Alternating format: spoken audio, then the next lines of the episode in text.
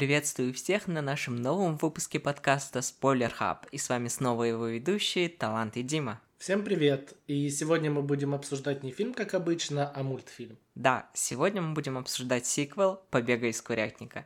Забавно, что пока мы обсуждали либо приквелы, либо сиквелы, но обещаем к четвертому выпуску исправиться. Да, мы уже запланировали фильм на следующий раз, который будет не продолжением, не предысторией, а отдельным. Но возвращаясь к сегодняшнему, мы поговорим о фильме, о мультфильме «Побег из курятника. Рассвет наггетсов». И по традиции мы обсудим сюжет, монтаж мультфильма и актеров озвучки. Погнали!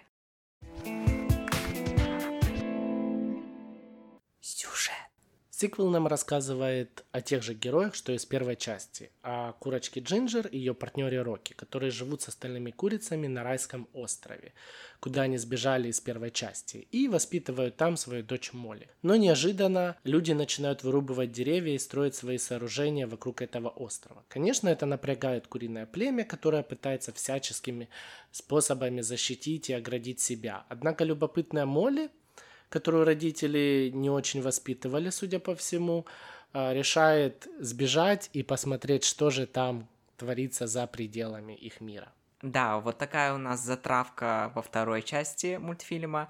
Вроде они уже не курятники, а все равно пытаются избежать чего-то. Собственно, Молли находит фабрику, где держат куриц, из которых собираются готовить наггетсы. И, конечно, попадает туда со своей новой подругой Фризл. Ну и ее родителям с остальными курочками приходится вызволять ее оттуда. На самом деле идея довольно неплохая, я считаю. Конечно, сюжет не привносит какой-то новизны, местами он банален, но смотреть все равно было интересно, лично мне. Да, сюжет был банален и для меня чересчур банальным. Возможно, конечно, для детских фильмов, для семейных не обязательно закручивать сильно сложно, но не настолько ж предсказуемый. А, мы уже видели это много раз. Тоже хочу сказать, как мы говорили и про Аквамена, и про Вонку, что предыдущее было намного лучше. Здесь тоже предыдущее для меня было намного лучше. 20 с лишним лет назад это было что-то новое. А сейчас, когда зритель уже избалован, уже много различных а, мультфильмов, очень современных, с супер сюжетом, супер какими-то эффектами, а, это это в новом, э, в новой этой курочке, в новом побеге из курятника не удалось передать. Этого мне не хватало. А я частично с тобой согласен, а частично не согласен, а, потому что, мне кажется, не обязательно удивляться чему-то. Иногда хочется посмотреть какой-то спокойный, семейный мультфильм, где добро всегда побеждает зло. Знаешь, такое попкорновое кино. Ты смотришь, получаешь удовольствие и потом забываешь об этом фильме. А, нет, это, конечно, все классно, когда просто смотришь, расслабляешься. Много таких рождественских фильмов, которые ты никогда потом и не вспомнишь, о чем они были и что там было. Но это вторая часть, которая выходит спустя 23 года после первой. То есть это огромный промежуток времени. За это время родились дети, выросли, некоторые уже школу закончили и своих нарожали.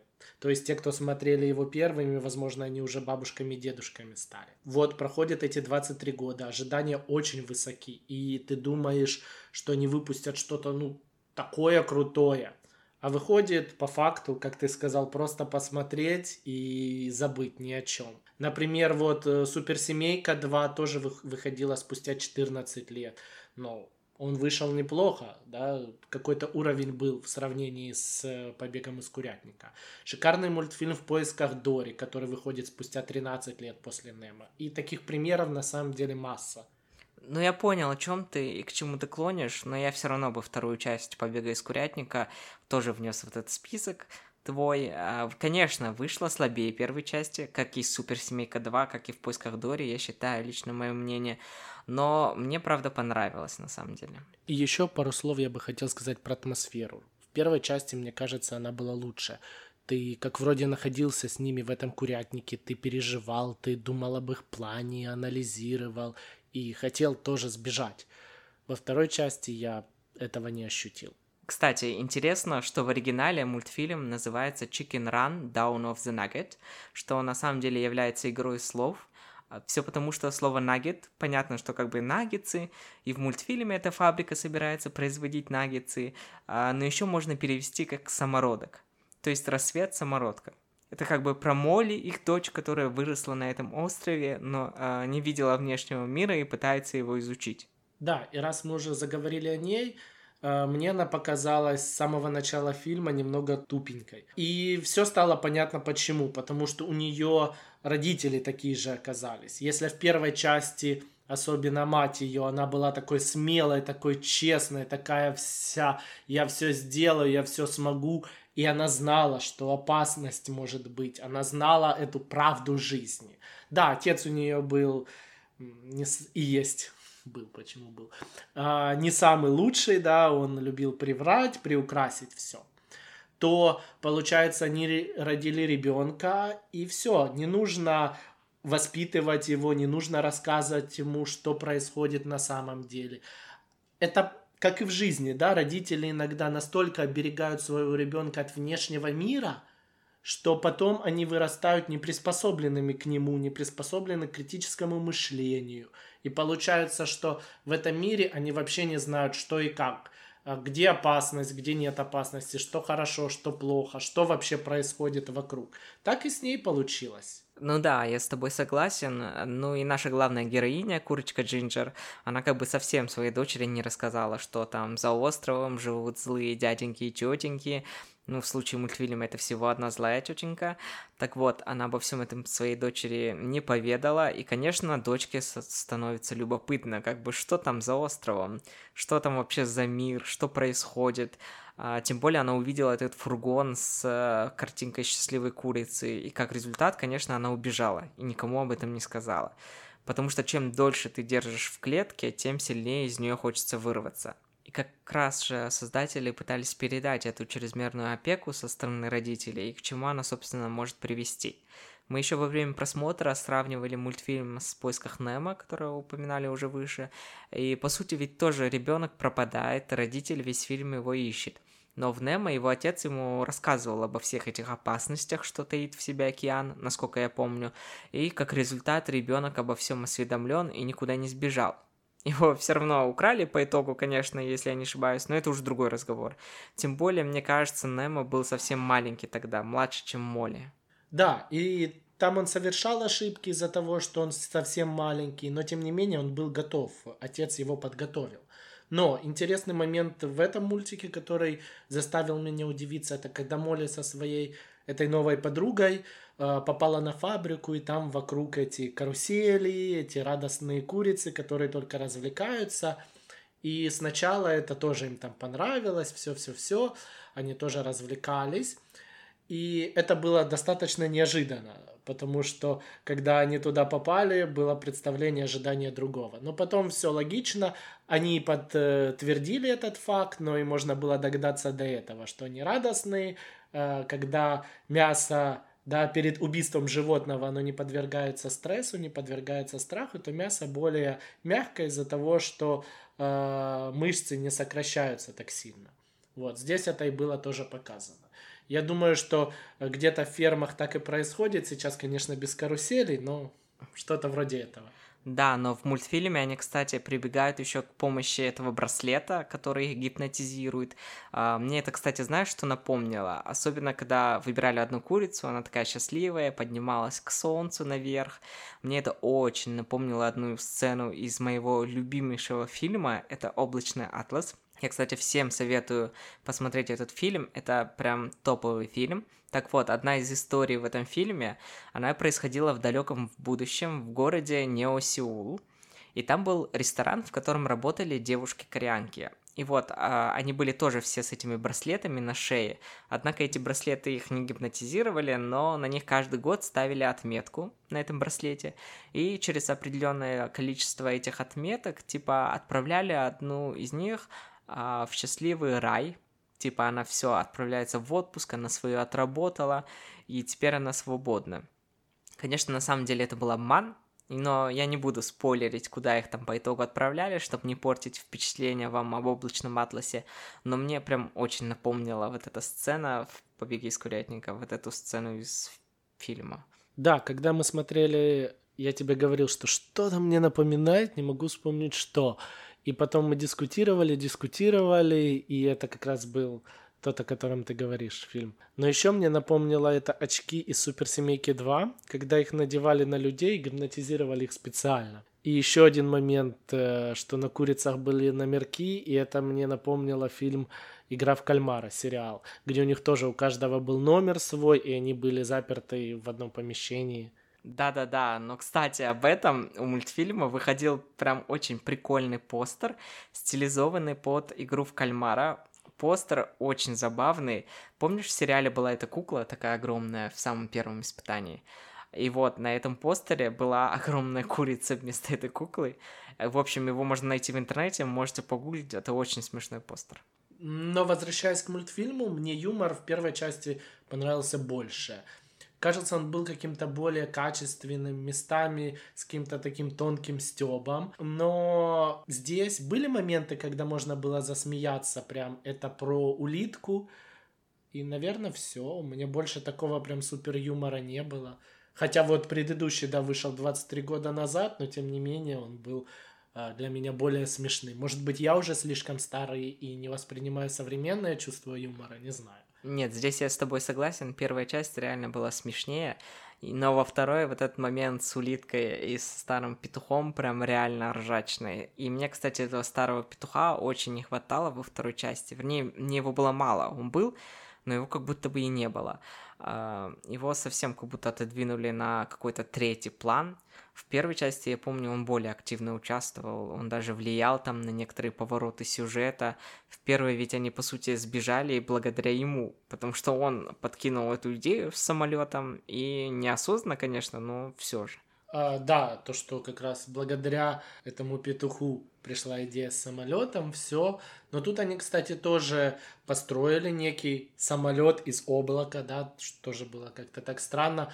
Они построили этот самолет из облака и могли сразу так и пролететь. В принципе, он на крышу и прилетел. Но нет, они решили пробираться как суперагенты, шпионы какие-то. И это для меня вообще стало очень странным поворотом сюжета. Ну да, кстати.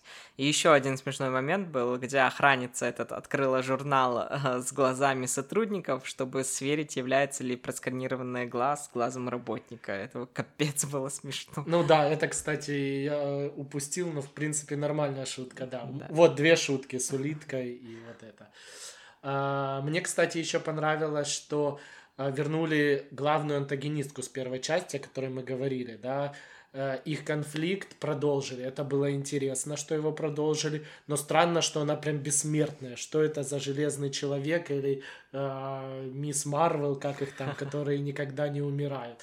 Она в первой части чудом осталась жива, непонятно как, и здесь. Ее в конце прям в эту машину для наггетсов э, погрузили, но она живая. Что? Ну, понимаешь, они не хотели показывать смерть в мультфильме. Это же все-таки детский мультик так не обязательно показывать его прям э, расчлененку. Да, это логически можно понять, что она падает, дальше наггетс выходит, ну все. Либо даже в первой части ей же перерезали этот э, провод, не провод, а веревку, и все, она упала, потом этот взрыв. Э, логично, что ну все. Но она в первой, ладно, не померла, чтобы она так во второй э, вернулась. Но во второй она, по сути, да, могла бы уже и умереть. Или они типа собираются третью часть выпустить спустя еще 25 лет. Интересно еще, куда делся ее первый муженек из первой части. Но я заметил, что она такая прямо доминирующая женщина. Она в первой части нашла себе слабохарактерного мужика, во второй то же самое. Ну, это и не удивительно. Другой мужчина бы вряд ли с ней согласился быть. И она молодец. Она первого нашла условно не лучшего, да, не успешного, а второй был прям успешный, да, благодаря второму у нее появился такой суперсовременный завод. Она улучшает свои навыки обаяния. Да, хотя возраст идет, ну, да. милфы, они же в моде стали, и, наверное, вот они тоже к современному, потому что по возрасту она была прям старше него. И в этом плане, как я уже сказал, да, зря она время не теряла. Вообще, подводя итог, хочется сказать, что в первую очередь сам вообще сюжет мультфильма, он показывает современную жизнь мясоедов, да, насколько мы помешаны на этом, насколько эти все заводы работают на то, чтобы накормить. А, еще момент мне понравилось. По сути, этот фильм рассказывает про создание э, наггетсов, о том, как со- создались новые наггетсы, первые наггетсы, потому что там пришел попробовать э, один из экспертов, да, из лучшего ресторана, и они заговорили фастфуд, что вот, это будет фастфуд.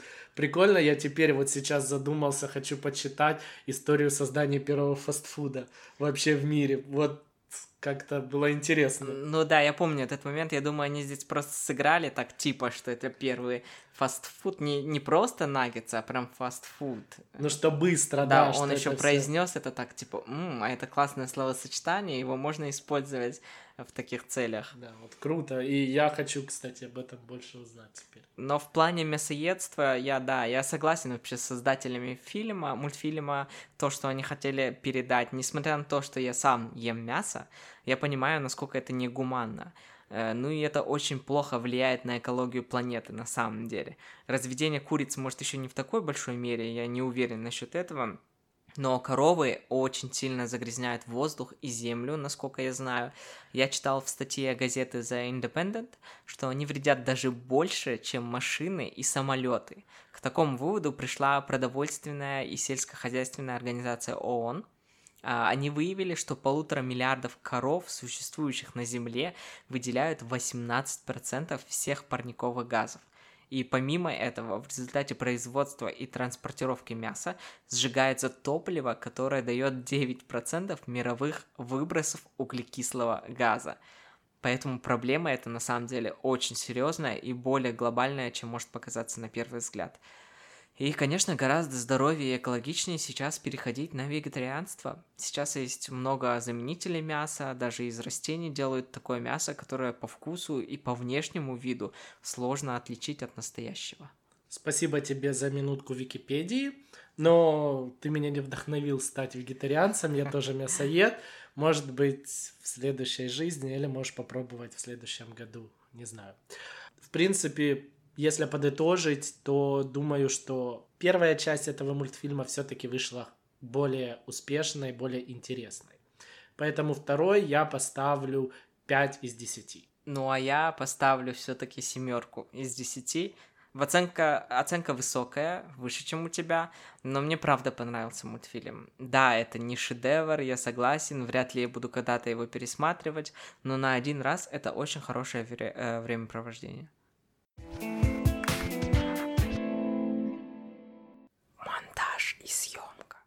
Первую очередь хочется сказать пару слов о режиссере, которого мы по сию минуту даже не упоминали. А Режиссер мультфильма это Сэм Фелл. На самом деле не очень популярный в кино режиссер, о нем вообще мало кто знает. А, И работал до этого он только типа с похожими работами, в основном это кукольные, либо пластилиновые мультфильмы. И одни из самых известных это Паранорман и Смывайся. Но даже эти, скорее всего, не все смотрели или даже знают. Да, о режиссере я тоже не слышал до этого, но работы, которые ты назвал, я знаю. И многие, возможно, не по названию, но по постеру точно их узнают, потому что в свое время они были популярными и достаточно неплохими. Ну да, «Смывайся», кстати, он вышел очень давно, и, скорее всего, его как раз многие смотрели. А «Паранорман», он более такой, более современный, но все равно, кстати, да, возможно. Так вот, а, над первой частью Сэм Фелл, кстати, сам не работал. Вообще, из первого мультфильма в составе тех, кто работал над проектом, остались сценаристы Кэрри Киркпатрик и Джон О'Фаррелл, а также композитор Гарри Грегсон Уильямс. Режиссер первой части Питер Лорд выступил в качестве исполнительного продюсера. В остальном над сиквелом работали абсолютно новые люди. Да, и о композиторе пару слов, которым ты упомянул выше. Он писал музыку а, как для первой, так и для второй части. Вообще достаточно известный он композитор. Он работал над такими проектами, как Шрек, Дети шпионов, не знаю, помнишь ты или нет. Он был достаточно популярный в моем детстве. Ты тогда еще не знаю вообще. Вообще, Дети шпионов и Шрек это и мое детство тоже. Ну, чаще всего у нас, когда я говорю, что мое детство, ты еще писался, или когда ты говоришь, что это было так давно, я думаю, да я уже институт заканчивал в это время. А, ну так вот, э, Дети шпионов, Хроники Нарнии, а, и еще там много других, там Дом Гуччи, так далее. И везде музыка была достаточно успешная. А она запоминалась, и мы ее могли даже там где-то, да, Попеть, пропеть. Ну да, я хотел сказать на украинском, наспивывать. Вот, в общем, короче, да, эту мелодию у себя в голове там как-то проигрывать. Особенно музыка из Шрека, да. Я не скажу, что, конечно, в «Побеге из Курятника» она была прям супер крутая, но в дань уважения этому композитору она, в принципе, была неплохая. Еще вообще хочется добавить пару слов о самой студии, которая создала этот пластилиновый куриный мир. Это Ardman Animations. Это британская мультипликационная студия. Она была основана в 1972 году. А, она начала вообще свой творческий путь с короткометражек. Но они тоже были, кстати, пластилиновые. А, но они там буквально 5 минут. Но особую популярность им принесла серия «Уоллес и Громит». Я думаю, многие вспомнят, если даже не по названию, можете погуглить. Думаю, многие тоже смотрели. Это первый короткий метр про эту парочку вышел в 1989 году. И далее, когда у студии уже начала расти репутация, ей типа начали заказывать различные рекламные ролики. Например, э, сейчас компания работает с такими брендами, как Nike, Dr. Pepper, Chevron и другие. Ну и в 90-х а, компания была, а, была основана дополнительная компания от этой студии. Она называлась Ardman Futures. И, собственно, «Побег из Курятника» — это была их первая работа. А, и вообще из также известных мультфильмов этой студии можно выделить «Смывайся», о котором я уже упоминал, а также «Секретная служба Санта-Клауса», «Пираты. Банда неудачников» и «Барашек Шон». Да, и, возможно, благодаря пластилину первый мне показался гораздо лучше. Он был действительно интересный, действительно пластилиновый. Здесь он все равно больше компьютерный. И это меня как-то расстроило. Опять, возможно, из-за моего возраста. Что-то я сегодня себя и как-то чувствую слишком старым и сам к себе иджизм какой-то. Кстати, э, у Уоллиса и Громита, о котором я говорил, также выходит новая часть в этом году. Но отчасти, конечно, я с тобой согласен, но и не согласен одновременно, как обычно. Атмосфера, правда, реально в мультфильме другая. В первой части реально чувствуешь волшебство этих пластилиновых мультфильмов, старых, добрых. В новой же части уже чуть-чуть меньше. Но я считаю, что все равно это не сильно повредило прям картине. Это не полностью графика, и все равно для съемок использовали реальный пластилин. То есть, по сути, техника все та же. Да, в связи с тем, что типа прошло уже 23 года после выхода первой, естественно, технология улучшилась, графика тоже осовременилась, и понятно, почему вторая часть выглядит другой на фоне первой. Но я просто не считаю, что это прям огромный минус. Ну теперь время побыть и мне в Википедии, не только тебе сегодня. Осенью 23 года студия, которую ты уже упоминал раньше, Ardman Animation, объявила, что у них заканчивается пластилин. А, тут вся штука в том, что над производством своих мультфильмов они использовали особый пластилин студии Льюис Ньюфпленс который очень хорошо лепится и держит форму. Я действительно согласен с тем, что нужно выбирать правильный пластилин. Когда-то у меня был опыт создания пластилиновых мультиков, и у нас не было такого там студийного света, еще что-то. Мы использовали обычные лампы, и часто сталкивались с проблемой, что он тек, что он был слишком э, тяжелый э, в создании мелких деталей. Тяжело создавались мелкие детали. А вообще пластилиновые мультики это интересно создавать. Там мы каждый кадр фотографировали и, и потом склеивали, было классно.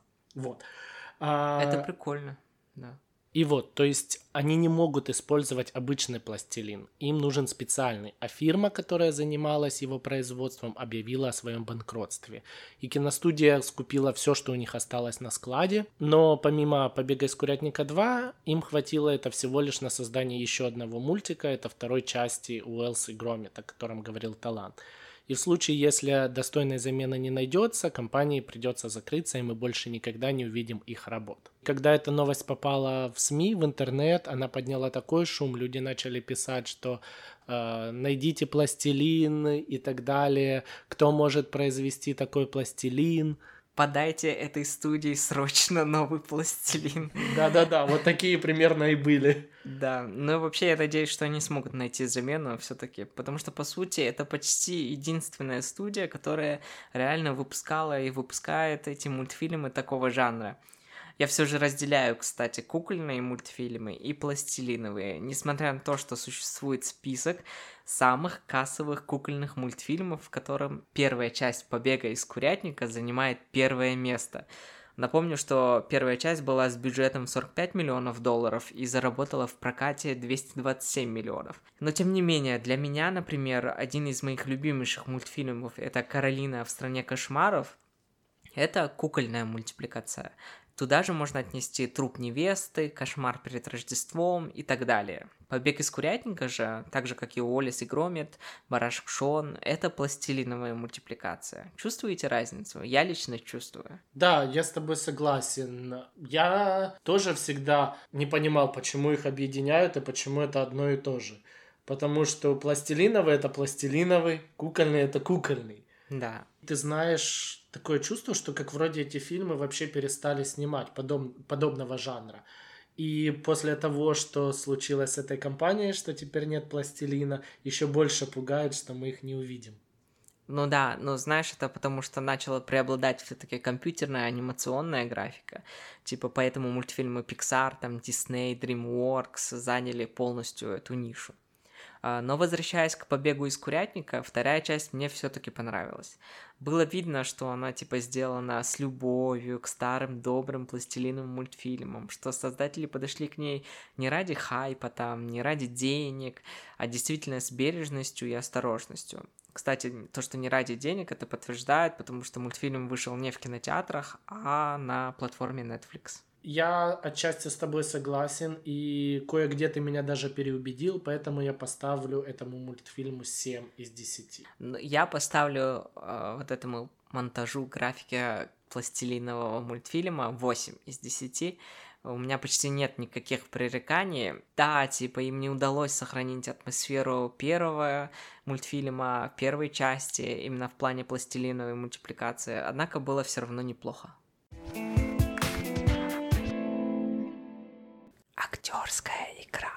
Думаю, по поводу актерской игры мы поговорим совсем немного, потому что, собственно, это мультфильм. Здесь можно оценивать разве что актеров дубляжа, которых я ни в коем случае не хочу дискриминировать, либо обидеть. Это очень сложная работа, сложнее, чем нам может показаться на первый взгляд. Им тоже приходится играть, вживаться в роль, но одновременно с этим они должны еще следить за тем, чтобы попадать правильно в манеру речи. Липсинг — это синхронность, когда персонаж, которого мы видим, открывает рот вместе с речью, да, знать, в каких местах нужно вдохнуть, в каких выдохнуть и так далее. Это очень-очень сложная работа. Ну, я абсолютно с тобой согласен.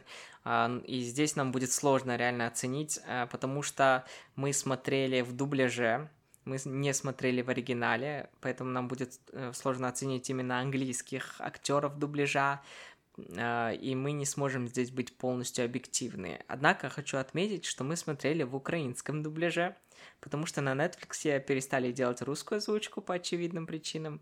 Вообще я бы хотел, чтобы Netflix обратил уже наконец внимание на Казахстан, чтобы люди в Казахстане начали больше оформлять подписку, чтобы появился качественный казахский дубляж, ну и так далее представители Netflix, если вы меня слышите, пожалуйста, действуйте. Но я думаю, что тут дело не только в самом Netflix, но это уже отдельная история и совсем другая тема для разговора. Интересный факт, что в первой части роль Рокки озвучивал Мел Гибсон, однако во время создания второй части студия объявила, что актер не будет возвращаться к этой роли, хотя мне кажется, он подходит очень хорошо.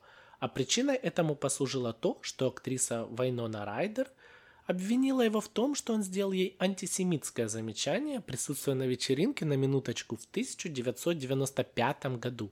Конечно, сексизм присутствует и в наше время, и это плохо, но иногда это похоже на ту моду, которая сейчас имеется, что девушки начинают обвинять известных актеров в домогательствах. Конечно, в некоторых случаях это правда, а в других же люди пытаются заработать деньги шантажом. Вспомнить хотя бы ту же Эмбер Хёрд, которую мы обсуждали в предыдущем выпуске. Кто не слышал, э, наш выпуск э, про Аквамена второго приглашаем послушать.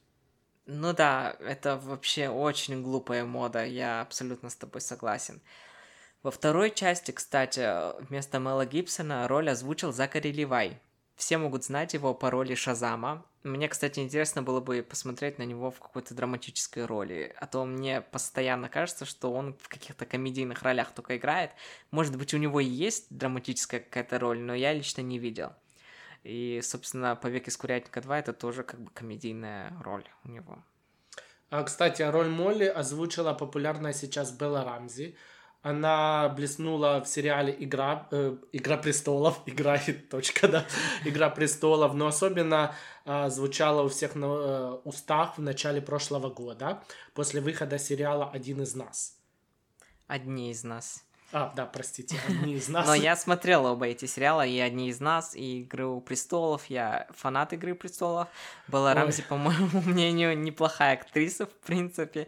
Она имеет реально большие перспективы, я считаю, в будущем в Голливуде, и мы не раз о ней услышим, это точно. Но, кстати говоря, об Игре престолов, а, тут же роль старого петуха Фаулера в «Побеге из Курятника» озвучил Дэвид Брэдли, сыгравший в Игре престолов лорда Уолдера Фрея. Особенно помню его по серии в «Красной свадьбе». Сейчас фанаты «Игры престола» меня абсолютно поняли. А, я как раз из тех, кто не поймет о чем, потому что, наверное, 3% людей, которые не смотрели, я в них вхожу. Я попытался, я посмотрел две серии, но я не буду высказывать свое мнение, а то больше никто не будет слушать, и, и все. И вообще все, э, если слу- будут слушать те, кто меня знают, еще отпишутся в Инстаграме, оно мне не надо. Но он, кстати, играл же еще и в Гарри Поттере. Аргуса Филча, школьного смотрителя, вот этого э, невменяемого, который с, с кошкой драной да, ходил, да. да. Талантливый актер, в общем. Но, кстати, в первой части роль этого петуха озвучивал другой актер, а именно Бенджамин Уитроу. Но актер, к сожалению, скончался в 2017 году. Поэтому и, кстати, фанаты Гарри Поттера тебя за ободранную кошку не простят.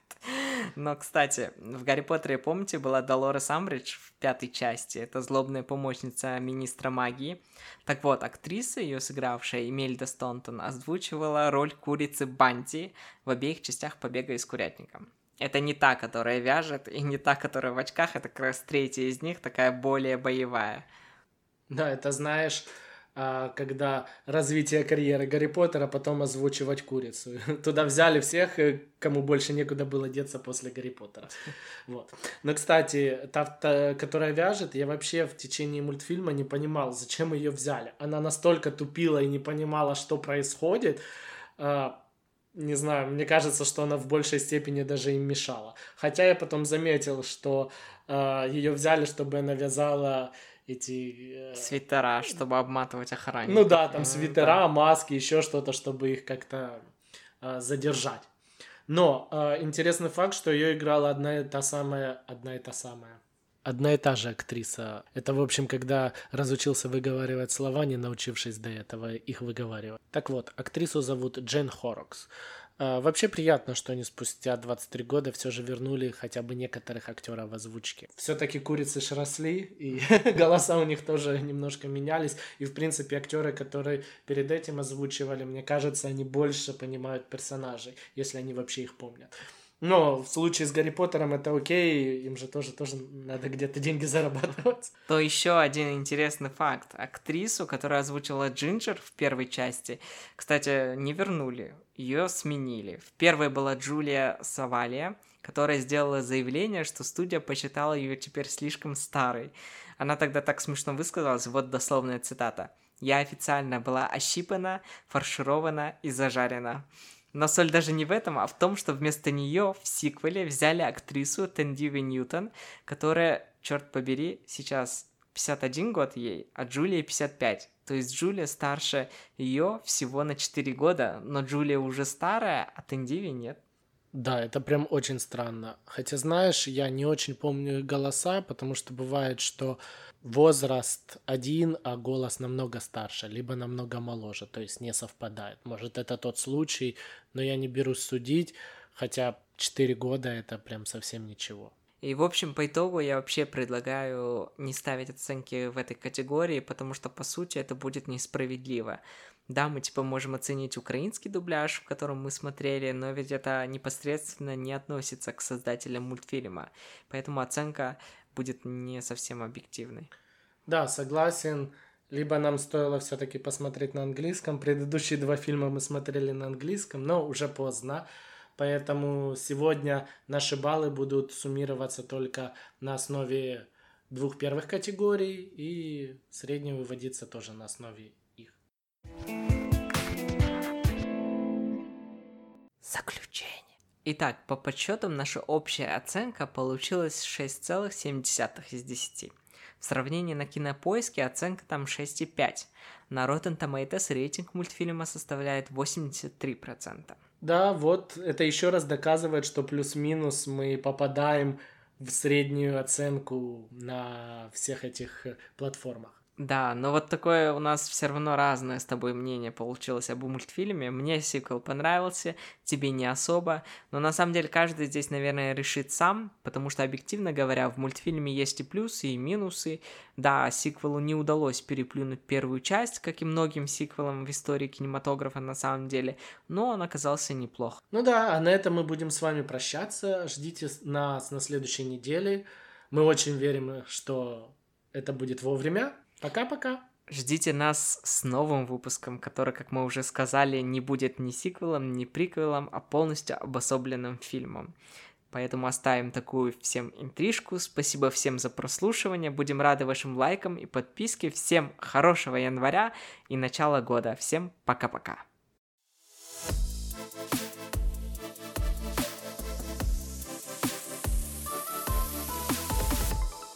Спойлер.